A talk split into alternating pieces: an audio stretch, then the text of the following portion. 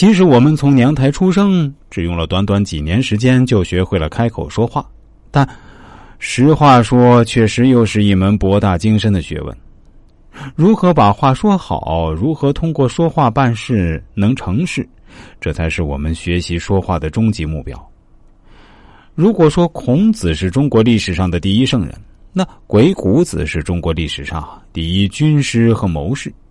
今天我们就来学习一下他面对不同类型的人所运用的说话技巧。关于这个话题，我们在以前的节目中已有概述。今天就三个要点，掰开揉碎，详细给大家讲讲。一，与富者言宜于高。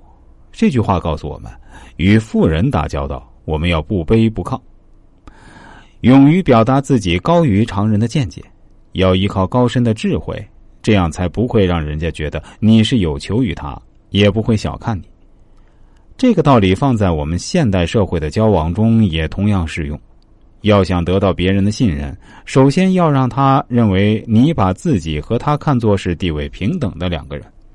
你不是有求于他才会伏低做小，那你就能在人群中脱颖而出，这样才能有更高的人进一步与你交往的可能。第二。与愚者言，以愚锐。这句话告诉我们，和相对有点笨的、反应慢的人说话，要依靠思维，言辞的敏锐，举一反三，一定要直来直往，不能拐弯抹角。因为这样的人通常理解能力都比较差，说的太隐晦，他可能听不懂。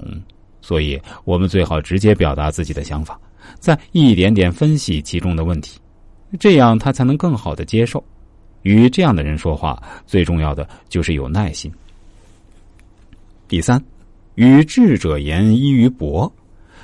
这句话告诉我们，和智慧较高的人说话，你要让他觉得你也是个博学的人，因为这种人性格都会有些高傲，跟这样的人相处是比较有难度的。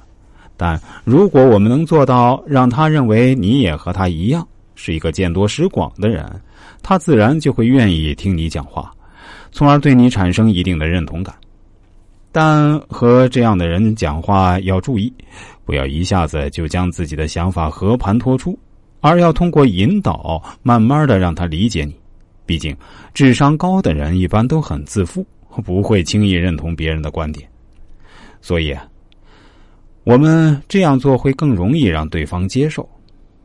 分析鬼谷子的这三句人际沟通的要点，可以总结出一个道理，就是我们经常说的“见什么人说什么话”。其实这句话并不像很多人理解的那样是个贬义词，因为大千世界每个人的性格都有所差异。我们要想在社会中很好的生存交往，就必须要练就这个本领。